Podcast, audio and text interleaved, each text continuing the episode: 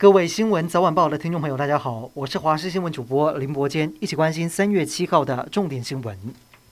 乌俄战争进入第十二天，据传俄军开始轰炸当初建造中国航母辽宁舰的母港尼古拉耶夫。此外，炸毁第二大城哈尔科夫的电视塔，并且空袭彻底摧毁中西部的文尼察空军基地。尽管如此，俄罗斯要开启人道主义走廊，同时乌克兰和俄罗斯将在今天展开第三轮谈判，时间和地点暂时没有对外公布。流离失所的乌克兰人现在急需大家的帮助。由外交部主导的乌克兰賑济专户，目前透过各种线上线下的付款方式，目前已经累计获得超过两亿台币的善款。今天，外交部长吴钊燮主持捐赠仪式，从账户中先提拨一亿元给战区在波兰的乌克兰人，由波兰驻台湾代表高泽瑞接受。旅居台湾的乌克兰人安多利也到场感谢台湾人的善心，也誓言乌克兰一定会赢得这场战争。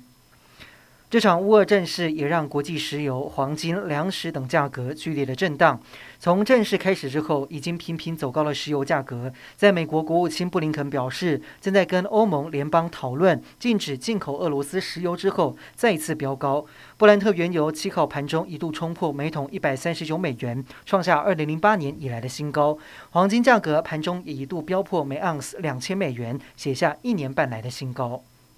在国际政经情势动摇，台股今天一开盘就跳空大跌一百五十五点，随后恐慌性卖压涌出，盘中一度重挫超过六百点，中场收在一万七千一百七十八点六九点，跌破年线，面临万七保卫战。除此之外，汇市一度跌破二十八点三十元大关，收盘来到二十八点二五元。雅股更是哀鸿遍野，日韩股、港股全部都没有占到便宜。不过，分析师认为台股基本面良好，虽然受到国际情势动摇，但是站起来的速度也很快。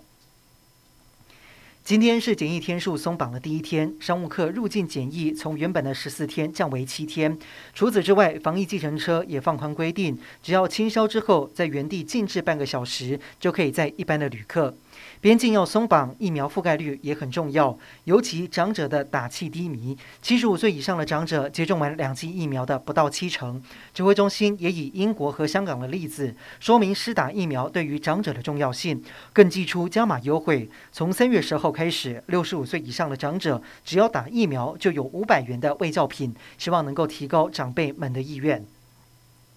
今天受到锋面通过，还有大陆冷气团南下影响，明显变天。气象局也针对台南以北十五个县市发布低温特报。入夜之后到明天清晨，可能有十度以下的低温。不过到了周二，雨势减少，转为干冷。周三之后，气温才会回升。出门在外，雨伞、外套还是不要忘了带。